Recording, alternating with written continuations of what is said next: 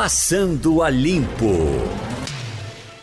Eita, esse negócio de pezão tá sendo liberado, né? Hoje ele deve se despedir da cadeia, vai ficar com algumas restrições, mas vai ficar em casa. Agora eu estava ouvindo ontem uma conta do que foi gasto para a eleição de, de pezão, 400 milhões de, de reais. A, eleição de Dilma foi 300 milhões, mais ou menos da mesma coisa dessa, mas para presidente da República. E o cara, para governador do estado, conseguir gastar esse dinheiro todo, é muita é, coisa. Né? É muita coisa e mostra como a coisa é, é descompensada e como os nossos políticos estão é, simplesmente desacostumados a fazer alguma coisa com pouco dinheiro. Se você pega uma eleição de pezão, 400 milhões, e aí vamos fazer uma, uma conta rápida aí, só pezão, 400 milhões de reais. Uhum. Você pega, aí você entende por que é o desespero de, deles agora para aumentar o fundo eleitoral, o fundão eleitoral, que é uma festa de dinheiro, para 3,8 bilhões de reais. Ah, porque um, um 1,7, como foi feito em 2018, não dá. Não dá para ser feito somente pela inflação, que ficaria 2 bilhões. Então aumenta para 3,8, porque senão o dinheiro não vai dar. O desespero deles é que o dinheiro não dá, o dinheiro não dá não tem condição de fazer por isso, porque uma campanha só, somente uma campanha, que foi a de Pezão, custou 400 milhões de reais. Nossa, então, 400 milhões de reais. Aí você chega agora e diz: olha, é o seguinte, para o Brasil inteiro, inteiro, vocês vão ter 3,8 bilhões. Se virem aí com isso. Realmente, na cabeça deles, não dá. O problema é que não dá para o bolso do trabalhador também. Será que Bolsonaro vai cortar, Romualdo? Olha, Geraldo, pelo que tem dito o presidente da República e pelo que afirmou o porta-voz, o general Otávio Rego Barros, o Palácio do Planalto trabalha com 2 bilhões de reais para o fundo eleitoral e é só isso. Por quê? Porque eh, a Comissão Mista do Orçamento aumentou esse valor de, 3, de 2 bilhões para 3,700 e uns quebrados. Evidentemente que o governo hoje não tem uma base forte para barrar esse aumento. Mas o presidente tem a caneta para vetar se houver essa alteração. Essa é a única esperança por aqui, porque a maioria dos partidos políticos, a maioria das legendas é a favor de aumentar esse fundo eleitoral. E aí, quando eu digo a maioria, estou me referindo inclusive às grandes legendas, pela ordem: PT, PSL, MDB, PSD, PSB, PSDB. Portanto, esse grupo eleitoral que é a, que forma a maioria do Congresso Nacional é a favor de aumentar o fundo eleitoral. O fundo eleitoral, se pular para quase 3 bilhões de reais, aliás, do, uh, quase 4 bilhões de reais, Geraldo, vai tirar recursos da saúde, da educação, de programas sociais e de obras de infraestrutura que ainda não começaram, que ainda não tiveram início. Não é daquelas obras que já estão em andamento, não. É de obras que ainda não foram iniciadas. Portanto, alguém vai sair perdendo. Tem espaço para Caixa 2, Castilho? Olha, Talvez não Caixa 2. Não, Caixa 2 não, mas, por mas exemplo. Não, mas veja bem, tem sempre forma. Agora eu só queria fazer uma ponderação, Romualdo. Eu acho pois que não. o presidente não vai vetar. E essa bancada que está aí não está se preocupando muito com essa história de imagem, porque não está em jogo o mandato deles. Na verdade, essas eleições aí vão ser para prefeitos e vereadores. Então, não vai ter custo político nem ameaça política dos deputados de não se reelegerem, porque eles estão trabalhando já com esse dinheiro para a reeleição dele de 22. Então, eu acho que, primeiro, o presidente não tem mais um partido. O presidente tem meia bancada daquilo que elegeu ele. Isso é uma questão. Então, segundo, a outra bancada é independente. Segundo, os grandes partidos vão manobrar para isso.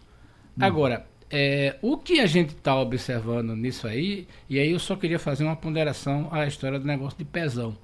É sempre bom lembrar, esse valor que é atribuído a pesão tem nome e sobrenome, que é Sérgio Cabral. A gente sabe que quem elegeu o Pezão foi Sérgio Cabral.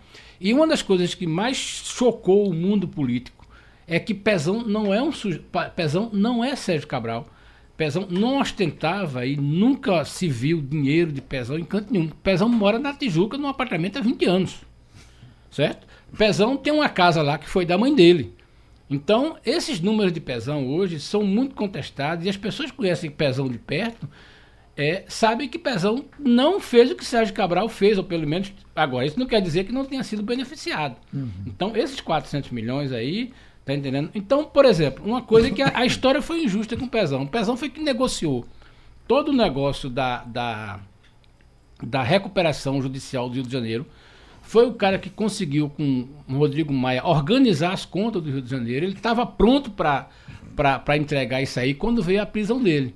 Tá entendendo? Então, Pezão é um sujeito que está envolvido nesse negócio, mas você não tem nenhuma indicação de que Pezão ganhou uma lancha, Pezão fez isso. Mas foi beneficiado. Cara. Sim, aí veja foi bem, isso não, isso não identifica porque é aquela história. É o, o um santo em quarto de prostituta.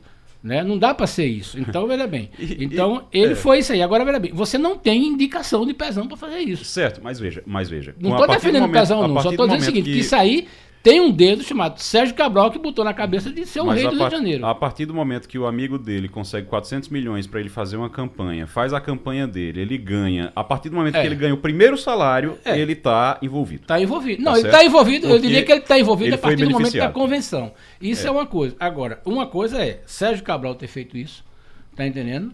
E, e Pezão foi no meio. Acho que não estou uhum. isentando mesmo, Pezão que, Mesmo nada. que ele não tenha recebido nada, nada um real por é, fora. Mas ele, é, a, a, partir do momento que ele recebe ele tá o primeiro junto, salário, ele está envolvido. Agora, é, é ele, oi. Nós, nós temos o Bolsa Família, e é uma discussão que as pessoas fazem sempre aqui. Pernambuco, que tem uma situação diferenciada, que o governo do Estado também paga um Bolsa, um Bolsa Família 13 terceiro. O beneficiado de Pernambuco vai ter dois salários mínimos, o dois décimos terceiros, o do Estado e o do governo federal. Bom, o do governo federal começa já a ser foi pago. pago. Já começou a ser pago uhum. ontem. Nós estamos com o secretário de Desenvolvimento Social, Sileno Guedes, para nos dizer como será pago o, o, o Bolsa Família 13 eh, terceiro de Pernambuco. Já está sendo pago também, secretário? Bom dia, bom dia, Geraldo. Bom, bom dia. dia. a todos aí da, da bancada, ouvintes. Prazer estar falando com vocês. É, desde de novembro do ano passado, quando foi aprovada a, a lei, há um ano, um ano e um mês atrás, é, a gente iniciava o programa, a contagem do programa a partir do, do mês de fevereiro de 2019. Então, na verdade, quando a gente chama 13 terceiro, as pessoas naturalmente fazem uma, uma vinculação a, ao 13 terceiro salário, mas não é um décimo terceiro salário. Você até se referiu aí agora a um salário mínimo. Não é o salário mínimo, é o valor do benefício que o beneficiário recebe. E nós vamos pagar a décima terceira parcela do Bolsa Família. Essa, essa é a proposta. Essa é a proposta, é a lei aqui em Pernambuco e é o que, vai, e o que será feito. Como nós vamos fazer esse pagamento? Nós vamos fazer o valor do benefício que o usuário já recebe, né, até o limite de 150 reais. Quem recebe acima de 150 reais recebe 150 reais. E quem recebe abaixo de 150 reais, o benefício do Bolsa Família, é, ele vai receber o seu benefício normalmente do governo federal e o governo do estado vai pagar o, mesmo valor desse benefício, mais aquilo que ele conseguiu colocar como, o, como arrecadado na, na nota fiscal eletrônica. A gente está rodando todo o estado, orientando as pessoas para colocar o CPF na nota fiscal eletrônica, porque 5% desse valor retorna para o seu benefício até o valor de 150 reais. E Vamos pagar e, a primeira, e... dividimos em três turmas. Uhum. A primeira turma que faz que tem data de nascimento no primeiro quadrimestre do ano, recebe agora em fevereiro, que é quando o programa completa 12 meses. A, a segunda turma recebe quem faz aniversário do segundo quadrimestre, recebe no mês de março. E a terceira turma que faz, que faz aniversário no, último quadrimestre do ano, recebe no mês de abril. E não haverá então, nenhuma restrição para o que recebeu o Bolsa Federal? Não, de forma alguma. O programa do, do governo federal foi lançado pelo, pelo, pelo, pelo governo federal em determinado momento e, e, irá pagar, como já começou a pagar, se não me engano, ontem começou a fazer esse pagamento, que não tem nada a ver com o pagamento de Pernambuco ficou aquela polêmica, ah, quem, quem, fez, quem fez o programa, o programa de um, o programa de outro. Não, cada um tem o seu programa, Pernambuco vai honrar a sua, a, a, a, o seu programa, o governador Paulo Câmara já, já mandou uma lei, ou seja, o programa está valendo é, para os quatro anos do seu mandato e para depois, porque é uma lei, só, só pode ser mudado se vier outra lei. Né? Então, já está na dotação orçamentária do ano que vem, que é quando será feito o pagamento. Né? Então não há nenhum tipo de prejuízo. Pelo contrário, o beneficiário do Bolsa Família vai receber o seu benefício normal, irá receber o benefício extra que o governo federal está prometendo pagar e irá receber o benefício extra do governo do estado. Igor Marcel? Sileno, bom dia. A gente é, acompanha isso, principalmente tem uma, a necessidade e pelo menos a expectativa do impacto financeiro dessa, dessa medida para a economia mesmo. Vocês estão prevendo que isso vai injetar quanto na economia, isso nos meses de, no caso, fevereiro, março e abril? Pois é, você, você tem cerca de mais de 50 milhões é, nesses três meses, porque são 100 o programa em Pernambuco como, como um todo, mensalmente ele injeta na economia 175 milhões de reais, em torno de 175 milhões de reais. Isso é muito importante, Igor, porque é, o, o, usuário, o beneficiário do Bolsa Família, ele não poupa, ele não tem o, o recurso do Bolsa Família para acumular ou para qualquer outro tipo. Ele usa o recurso 100% para os seus gastos, seja do mercadinho, seja da farmácia, seja do pagamento do aluguel, então, isso, isso move a economia, sobretudo dos, dos pequenos e médios municípios, de uma forma, é, é, de uma forma muito, muito, muito significativa. Então, você tem, tem dados aqui, se você juntar o BPC, que é aquele benefício de prestação continuada, e o benefício do Bolsa Família, em vários municípios de Pernambuco, aliás, em quase sua totalidade, esses benefícios eles somam mais do que, por exemplo, o município recebe do FPM, que é o Fundo de Participação dos Municípios. Né? Então, é, a quantidade de pessoas que, que estão incluídas nesse, no, no, no programa é, não, não, tem, não tem município com menos de 40% da população que, que esteja vinculada a, a, ao programa Bolsa Família. Então, ou seja, esse impacto na geração de emprego, na, na, na, na, movimentação da economia como um todo, né, é bastante significativo. Castilho? Não, era só para confirmar essas datas aí. Então, na verdade, você não pode chamar nem isso de décimo terceiro. Na verdade, esse pagamento vai ser, vai, vai ser feito entre o carnaval e a quaresma. Né? Pelo que você está dizendo aí, é fevereiro, é, março, e abril, e, abril é, e essa coisa fica, é, como é que se chama, a, todo ano nessa data. É isso? Exatamente. Apenas para o ano que a gente puxa, vai puxar um mês, por conta da, da quando correr fevereiro, 12 meses, aí a gente começa a partir de janeiro, no próximo ano.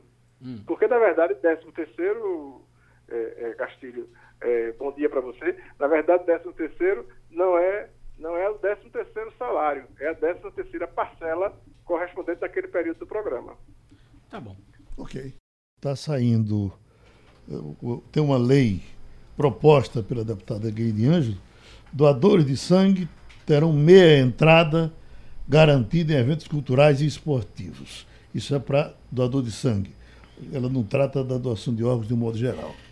E, ao mesmo tempo, tem essa crônica maravilhosa hoje aqui do doutor Cláudio Lacerda, um especialista em transplante de fígado, que a manchete é Gugu Liberato faz explodir doação de órgãos.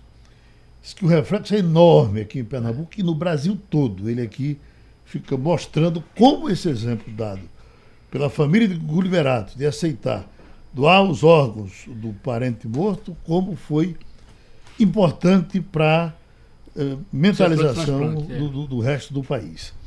Eu sou muito mais, eh, não sei vocês, por uma campanha educativa para a doação de órgãos do que essa história de você doar sangue, você vai ter, vamos dizer, meia passagem, você vai pagar é. meia entrada, até porque alguém vai pagar o resto que você não paga. É, é. Não é? Então isso vai sair do sangue de alguém. Por que não orientar, por que não educar as pessoas e dizer, olha, faça isso. É, é, é, é impressionante como. Veja bem, a, a, iniciativa é muito boa, né? Agora, é como se diz, como você diz uma coisa que é muito bem. Quando você isenta alguém de alguma coisa, uhum. alguém vai pagar por isso, porque não existe almoço de graça. Eu concordo com você. A ideia, por exemplo, ninguém fez mais pela questão do doador de órgão é, no Brasil do que o Gugu Liberato. Foram uma, foi uma semana de gente falando disso, tudo. Soube-se que no, no, nos Estados Unidos você tira uma grande quantidade de tecidos e órgãos para fazer isso. Existe uma rede de mobilização. Então, por exemplo, você levou seis horas para fazer o processamento e você beneficiou mais de 30, 40 pessoas, chegando até 50 pessoas. E é sempre bom lembrar, a gente até pouco tempo, isso aí a gente deve só ao ministro Jungmann, de, de dizer o seguinte, dos aviões da FAB, né, os aviões que servem ao corpo de ministros, passarem a ter prioridade na hora de transplante de órgão, porque como o Brasil é um país continental, você tem um órgão que está sendo doado no Acre, né, que é, pode atender duas ou três pessoas. Justiça Michel Temer, ele também se envolveu Michel Temer, foi, na verdade, isso foi uma ideia de Raul que Michel Temer se envolveu, e você tem o corpo de avião da FAB que faz isso hoje. Agora, é uma decisão muito difícil, porque, veja bem, você tem que deixar muito claro para sua família, dizer, olha, isto aqui, porque na hora que a pessoa... E outra coisa, não é todo tipo de pessoa que pode doar todo tipo de órgão, é preciso certas condições, né? Então, eu acho que vai ajudar muito. Eu acho que a fila de órgãos de transplante vai ganhar porque a gente tinha dificuldades, né?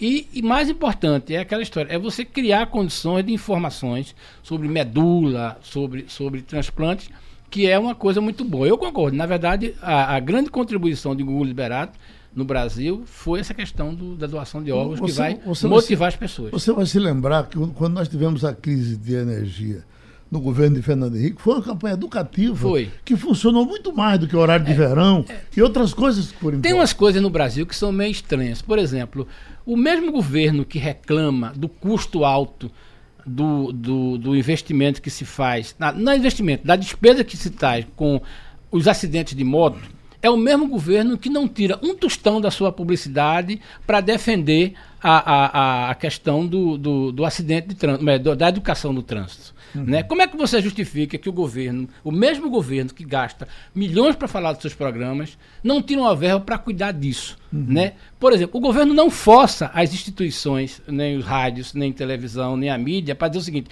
vamos envolver nessa história, vamos ajudar para isso. Tá entendendo? E, e, e, e, tem coisas que é muito séria. Porque, por exemplo, quando você envolve campanha de doação de órgão, quando você é, envolve campanha de prevenção de acidentes, né? Mas você tem coisas erradas mesmo agora, por exemplo, essa história do governo de dizer que não pode, é, você não pode, pode vender bebida alcoólica imposto que está dentro do área urbana. É uma contradição que está dizendo. Você teve é, é, medidas aqui da prefeitura que não vetou um projeto do, do, do vereador Carlos Gueiros, que faleceu recentemente, de que permite a isenção de multa ou não multar depois das 10 da noite. Quando todo mundo sabe que o acidente que mata mais é aquele que é causado de noite, em 10 da noite. E você no Recife, a partir das 10, se você avançar o sinal, não acontece muita coisa porque tem isso aí. Então, tem certas coisas que o poder público podia fazer e que não faz, que, que é barato e que é questão de educação. Olha, tem, uma, tem uma, uma, questão só que é, em relação em relação à, à, doação de órgãos ainda que eu estava checando porque eh, chegou a, chegou a ter um projeto de lei para que as pessoas fossem. Se você não quisesse doar órgão, você tinha que avisar. E aí era colocado um aviso na, no, na sua documentação que você não queria doar órgão. Caso contrário, todo mundo seria doador de órgão. Eu estava checando agora para ver como é que está é, essa questão e não, realmente, é do jeito que o Castilho falou. Não, não, avançou. Não, a família tem que, você tem que conversar com a família, porque tem... a família é que tem que liberar depois. Exatamente. Tem que a ser cultural, que as pessoas têm que entender, compreender. É. E se você viu um, um parente seu em morte cerebral, é, é difícil você acreditar que ele está morto. Você tem que ter muita informação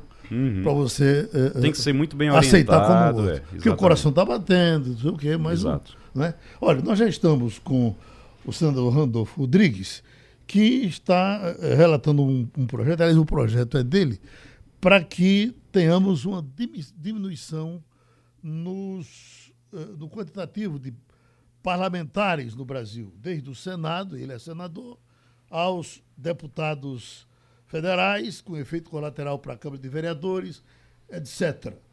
Uh, Romualdo está na linha para Comece a conversa com, com o senador Romualdo, por gentileza. Senador, bom dia, tudo bem com o senhor? Bom dia, Romualdo, bom dia, Geraldo, prazer estar falando com vocês. Eu que estou aqui em Madrid participando da Conferência do Clima das Nações Unidas. Ontem tivemos um desencontro para falar, mas graças a Deus hoje está dando certo. É um prazer estar falando com vocês, com todo o povo pernambucano.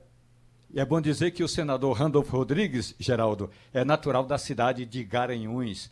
Portanto, senador, eu queria que o senhor dissesse ao nosso ouvinte Essa proposta, o senhor tem recebido muita resistência a essa proposta de redução da quantidade de parlamentares. O próprio presidente da Câmara dos Deputados, Rodrigo Maia, disse ontem à nossa reportagem, senador, que melhor seria se houvesse, se se encontrasse um jeito para reduzir despesas em vez de reduzir a representatividade do eleitor. O cidadão brasileiro vai ficar prejudicado com essa redução de, do número de parlamentares, senador?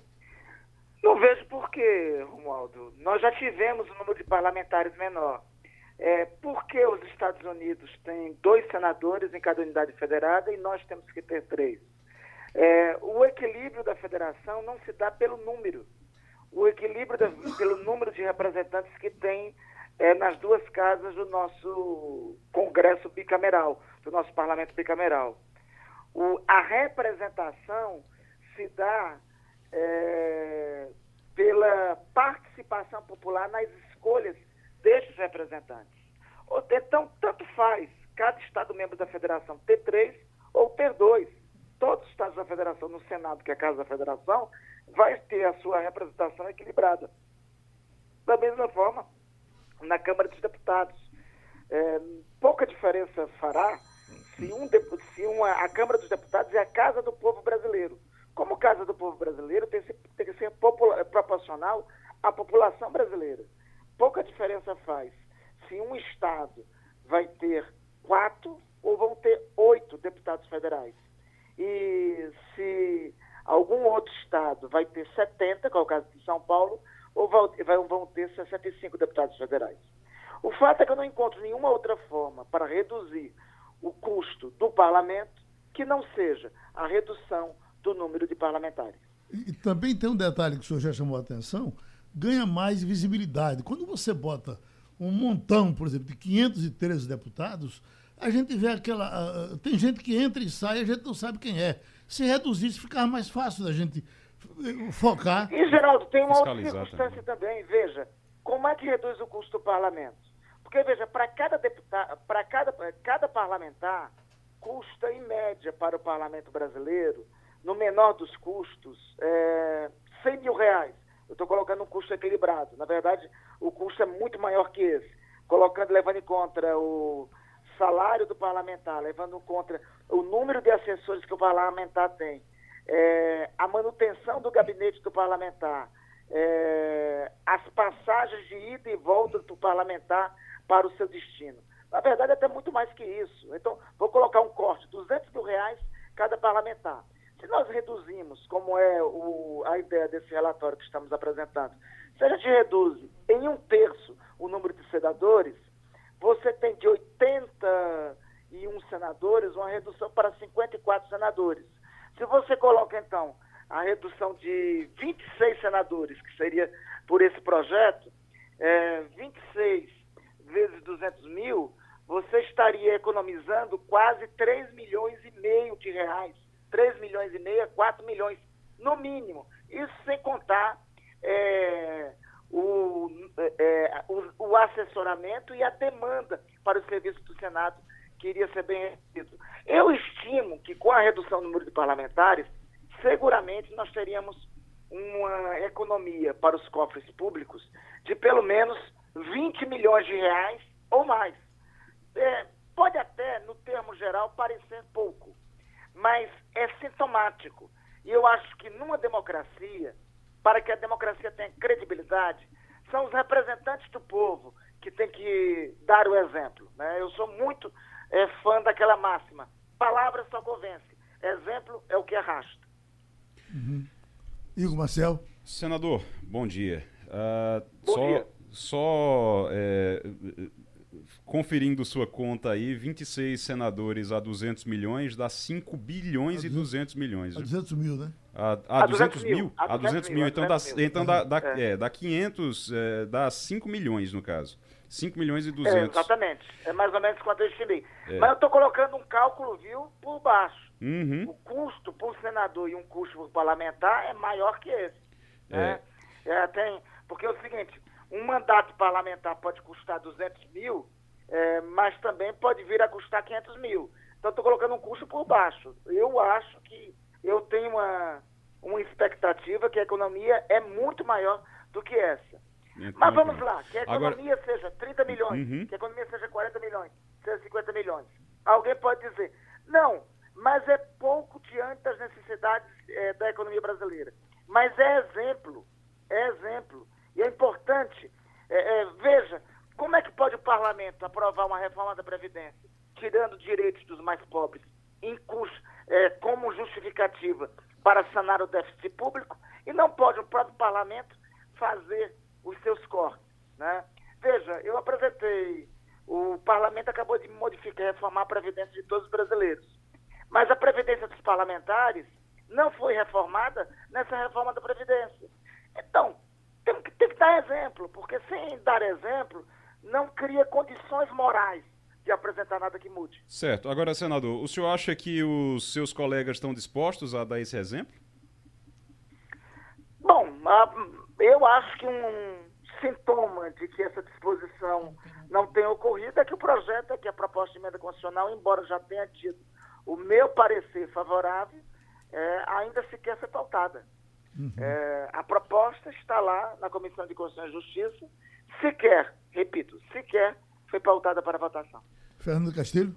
Senador, bom dia. Eu tenho uma curiosidade para saber uma informação, como é que o senhor pensa disso. Veja bem, o orçamento de 2020 do Congresso é, foi definido por lei. É um percentual da arrecadação.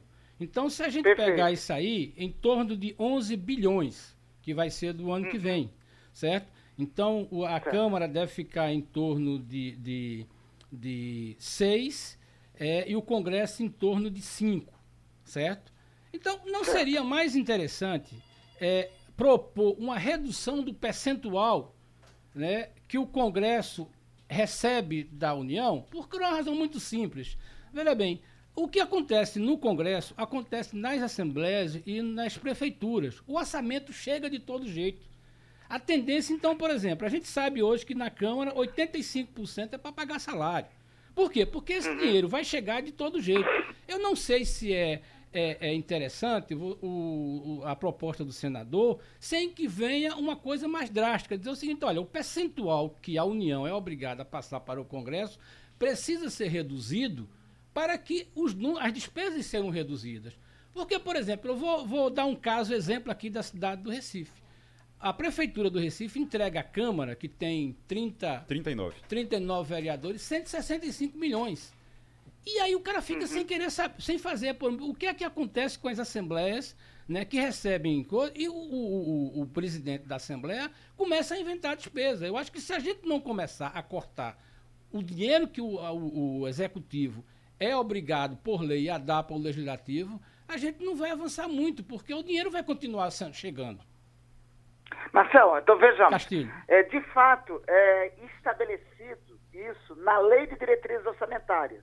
É a Lei de Diretrizes Orçamentárias que estabelece é, o percentual do duodécimo que o Congresso Nacional vai receber e, por conseguinte, nos níveis subnacionais, estados e municípios, é, estabelece também quantas assembleias legislativas e os municípios irão receber. Né? O impacto da medida de redução é concretamente o seguinte: é que reduzindo o número no Congresso Nacional, você obrigatoriamente terá que reduzir o número nas Assembleias Legislativas e, por conseguinte, nas câmaras de vereadores.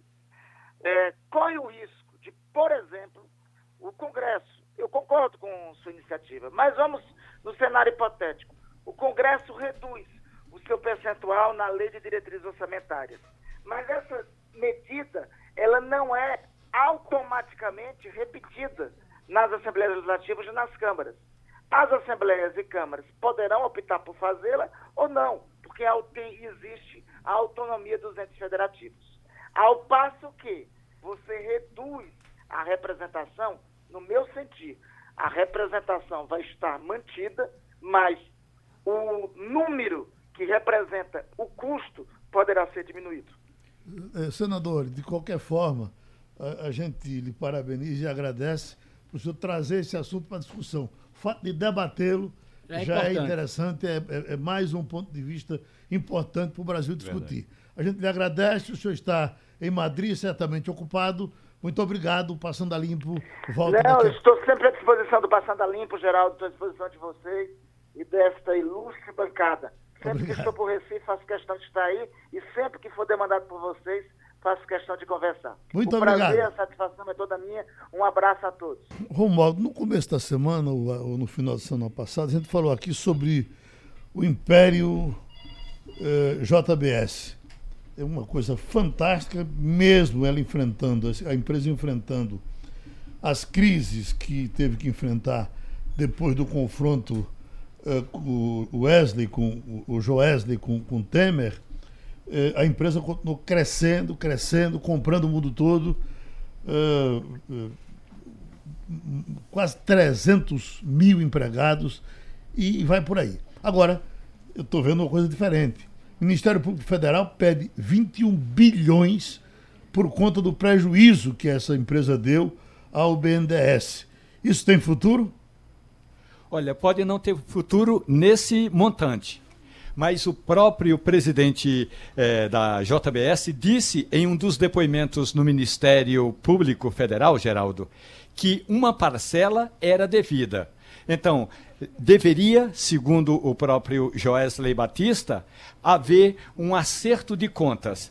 Portanto, o Ministério Público eh, auditou esse valor e a empresa tem, acha que o valor é menos, mas uma parte é devida. Não se sabe se vai ser todo esse valor. O grupo JBS, inicialmente, é, em um dos balanços, é, eu não tenho absoluta certeza se foi no balanço de 2018, mas no balanço de 2017 já previa é, parte dessa dívida. Portanto, o grupo JBS, é, quando negocia papéis, ela, o grupo aponta que há a necessidade desse ressarcimento que ainda está sendo, Castilho, é, é. discutido qual é exatamente o valor que o grupo tomou emprestado do Banco Nacional do Desenvolvimento Econômico e Social. O que ele bilhões, é, é, o que ele, é, Veja bem, na verdade é uma daquelas políticas dos campeões nacionais e ele é obrigado por lei a provisionar isso.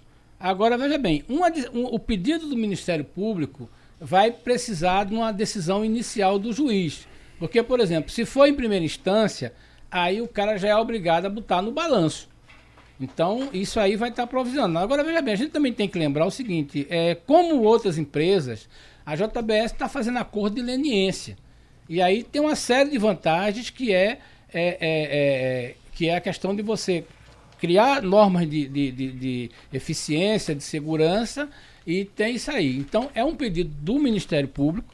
É, agora vai depender de decisão judicial. Quando tem um pedido só, ele não coloca, não. Agora, quando um juiz determina que ele vai pagar, ele é obrigado a colocar no balanço. E então, isso agora é como se diz: o, o, o 21 bilhões hoje dentro do universo da JBS é uma coisa que é importante, mas não é uma coisa que comprometa a saúde da empresa. Imagina. Porque a empresa tornou-se um conglomerado de, Haja de saúde, né? 21 é, bilhões e não mexe com o cara, né? É, é mexer, mexe, mas não, não, compromete a vida dele. Uhum. Mas ele tem que provisionar esse balanço. Agora, o, o Castilho, é, é, só que o investidor, quer dizer, alguém que compra ações do grupo JBS, quando analisa o balanço, sabe que houve empréstimo, empréstimo do banco, do BNDES, para que o grupo é, tivesse essa, é, essa musculatura toda. Sei. Então o investidor também sabe que mais cedo ou mais tarde parte do dinheiro do próprio investidor vai sair para pagar essa conta. É, só uma explicação para o nosso ouvinte. O investidor é, sabe disso, mas ele está interessado numa coisa que é muito importante.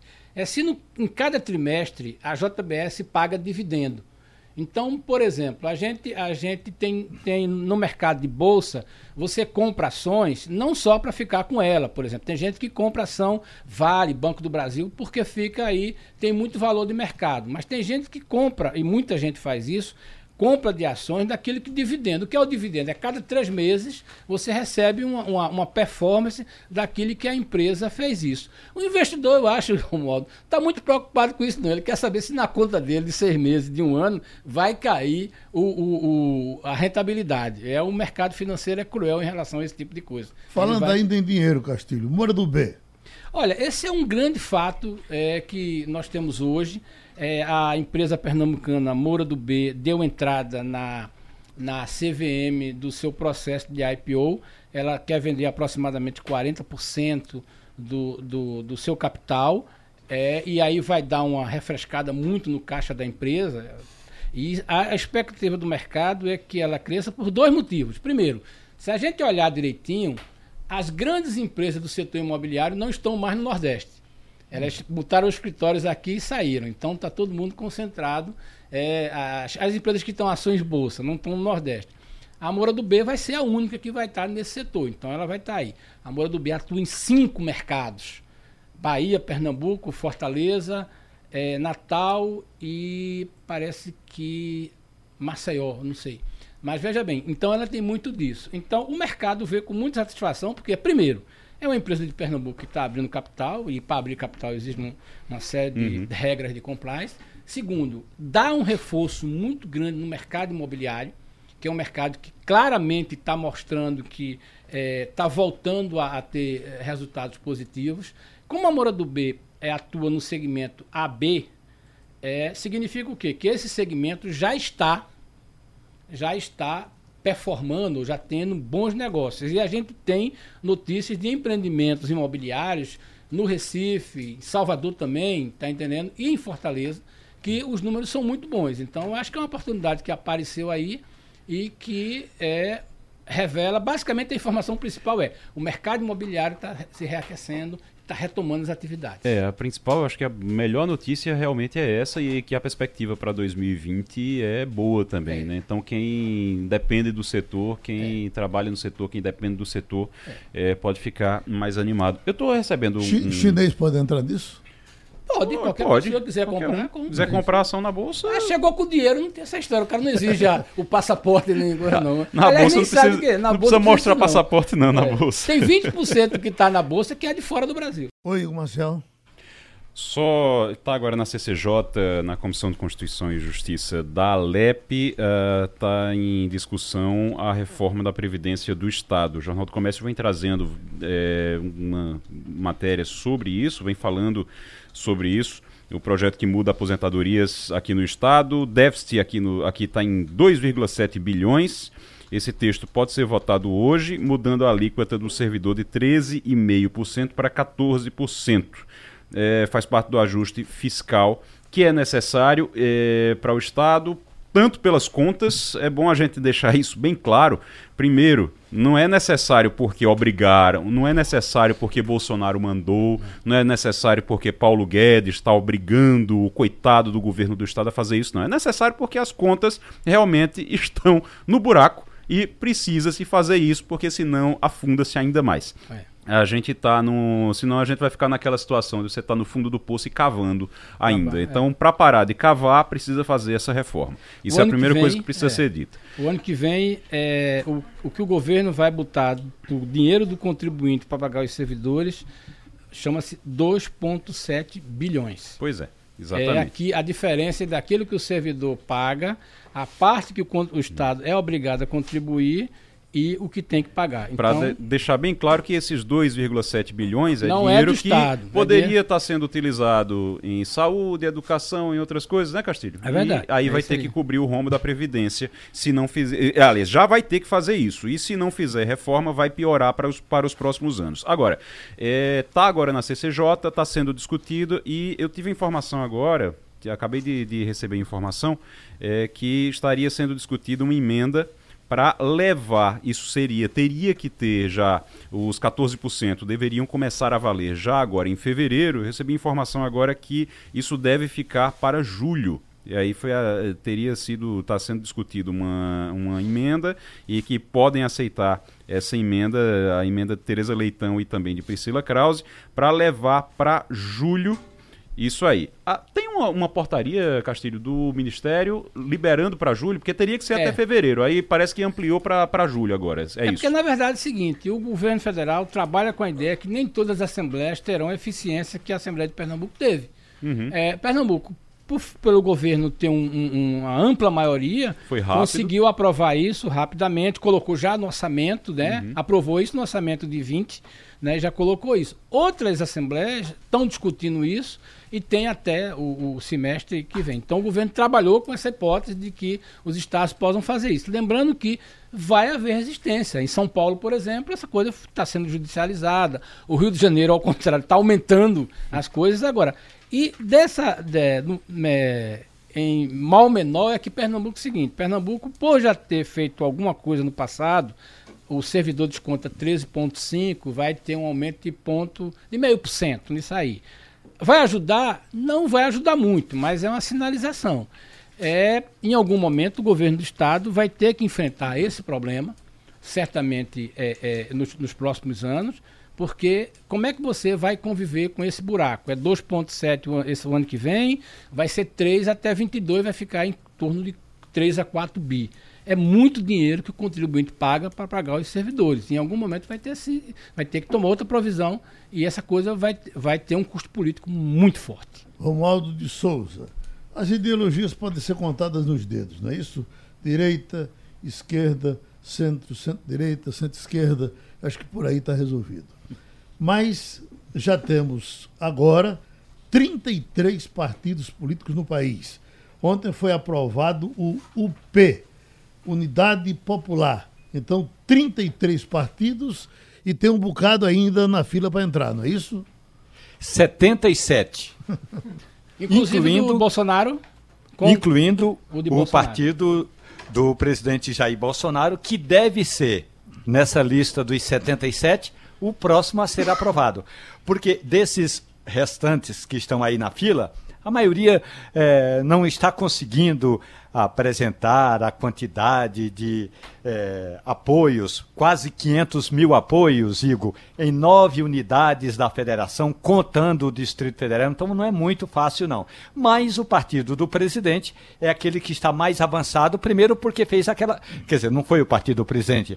Primeiro porque o TSE é, respondeu aquela consulta de que é possível fazer a assinatura digitalizada, desde que aí virão as regras em breve. E ontem a presidente do TSE já disse que as regras devem sair ainda este ano. Portanto, nós deveremos começar 2019, Castilho, com 36 partidos prontinhos para disputar as eleições municipais de outubro. Mas, o, o Romualdo, mas, mas você está contando aí para até março, abril, com o partido de Bolsonaro também?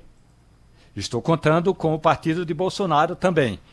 Olhe, eu conversei com hum. pessoas, inclusive com o secretário da Legenda, e ele me disse o seguinte: que nesse período de férias eles vão trabalhar dobrado vão começar o ano, o, o, mês de fevereiro com no mínimo um milhão de assinaturas e aí os cartórios eleitorais terão 30 dias. É possível. Os cartórios eleitorais trabalhando direitinho, eles conseguem é, referendar aquelas, abonar aquelas assinaturas e o partido vai estar pronto, sim.